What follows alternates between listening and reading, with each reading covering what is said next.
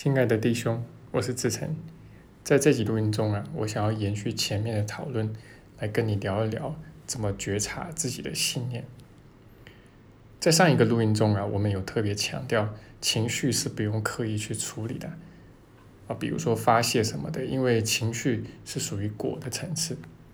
那么情绪底下的那个信念呢，才是那个真正的因，才是真正需要你去看见的。那么，不过这是一个二元的世界啊，小我的世界。那么一直以来呢，怎么去觉察情绪底下的信念呢？大概也可以分成有两派啊。那么除了我们前面提到的这个发泄一派了啊，就是认为一定要把情绪刻意去发泄出来，才能够去觉察它底下有什么样的信念。那我们说这个两派啊，其中的一派啊，就是主张我们应该要仔仔细细的去。分析自己的想法，哦，那不管有什么样一些危险的信念吧，最好都去把它挖掘出来。那这一派呢，就是比较偏向于心理学了，因为心理治疗的一个标准操作方式就是尽量的维系的去觉察你内在的信念嘛。那甚至有一些心理治疗师，他们都还会提倡一种叫做自由联想的方式嘛，这个是从弗洛伊德。这样就一直在用的到现在，哦，那就是让你尽量的去做连接嘛，在思想上面去做连接，那么或许你能够去连接到的越维系、越遥远的一些东西越好啊。那不过你会发现，如果说你没有经过一些学习的话啊，或者经过指引的话，那么你要往内去觉察小我的一些念头啊。哦，它就很像是一团一团的毛线球一样，那这每一团毛线球，你全部都要拿了放大镜呢，然后呢仔细去检视，哦，每一根毛线，哦，哪一根毛线又跟其他的哪一根毛线又缠在一起了？哦，那你会发现，第一个这个非常的旷日费时啊，那第二个更重要的就是说，如果你缺乏一些指引，缺乏方向。啊，比如说像奇迹课程，它就很明确，啊，有一个圣灵的思想体系作为你的这个 guidance，啊，这个作为你的指引。那没有这个指引的话，就变成容易迷路吧。然后久久了之后，你就迷糊了嘛。啊，就说觉察来觉察去，那到底要怎么样呢？到底要觉察些什么呢？啊，那这些东西觉察到到底又有什么样的意义呢？那你该对他们怎么办呢？啊，就会出现这样子的问题。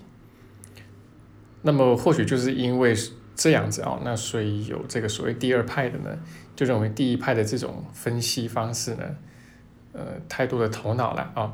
那么分析的太多了，那么甚至有些奇迹学员也会引用奇迹课程里面所说的嘛，啊，就说这个课文里面有讲，不要分析小我啊。那这一派的。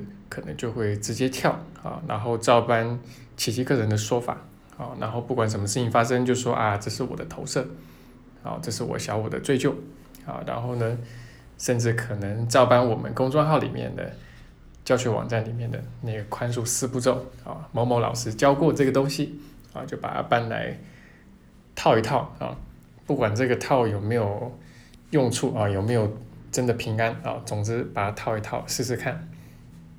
啊，那么这么做的优点呢，当然就是比较不会被那些杂乱的毛线球给缠住了。那但是缺点的部分呢，就是这个觉察的深度跟细致度不够嘛。好，那所以你的一些觉察或者说看见或者说操练吧，宽恕的操练，可能变成都在头脑啊，都在表层。那么可是小我呢，它还在底层运作。你没有去觉察它，OK，那么当然有些人可能几乎不觉察啊，只是搞这个正向思考啊，每天都在镜子前面称赞自己哦，那当然这个就更破解不了小我了。好，那我们来看看奇迹课程怎么做啊？奇迹课程虽然在正文里面有讲到啊，就是说你不必刻意去分析小我啊。可是，如果你纵观这一千五百多页的文字啊，你会发现他花了大概至少一半的篇幅啊，在深入细致的去描述小我是怎么运作的。那你说他写这些文字嘛，就不算是一种分析吗？其实我觉得严格来说，也可以算得上是一种分析啦。只是说这样的一种分析方式啊，不同于传统心理学的分析方式了。好，那么奇迹课程他自己也有说啊，也在正文里面，也就是说他是把小我的一些关键架构啊，给你解释清楚。那你把这个了解清楚呢，其实并不很难，也没有很复杂。啊，那比如说我们常常强调的奇迹课程的基础架构，就是四层分裂嘛。啊，那因为这个四层分裂还牵涉到啊，就是这个宽恕啊要怎么练，宽恕要怎么做，宽恕的内在机理是什么，它还牵涉到这个。那宽恕又是奇迹课程所教的唯一的法门呢？因为只要这个法门也就够了，啊，他就可以把你带回家了，啊，所以这法门本身很重要嘛。但是你为了要把它学通，你得要把这个小我到底在这个潜意识深处怎么运作的，要能够弄清楚嘛。这个就是四层分裂，呃，为什么我们要整理这个东西出来的那个目的吧。OK，那么当然这个相关的啊，就是说包括四层分裂啊，宽恕。到底怎么做啊？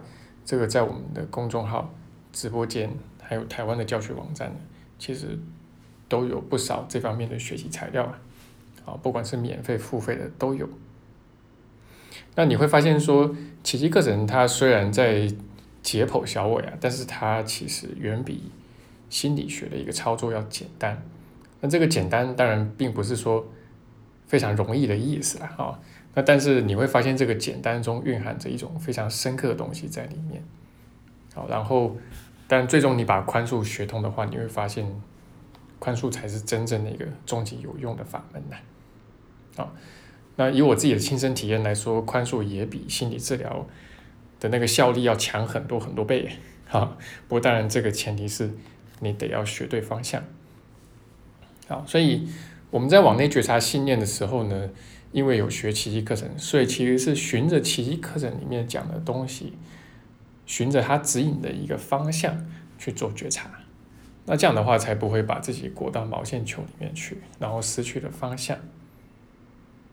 那严格来说呢，奇迹课程也分析小我，但它分析的方式跟心理学有很大的不同啊，它是在重点上面去做分析。那更重要的是。他去分析小我，或者帮助我们去看清小我怎么运作呢？他的目的是为了要破解小我，啊，最终能够不把它当真。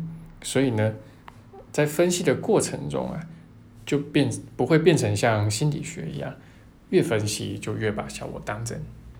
好，这个是最重要的。好，那这个就是我今天所跟你分享的，就是关于这个觉察信念啊，有两派。好，那但是这两派呢，其实都失之偏颇。好，那我们要再回到奇迹课程看一看，它本身是怎么写的。那这样的话，我们才会知道该怎么样去往内觉察。好，那这就是我今天的分享了，希望对于你的学习会有帮助。那如果有的话，也很欢迎你可以把我们的录音分享给有需要的弟兄。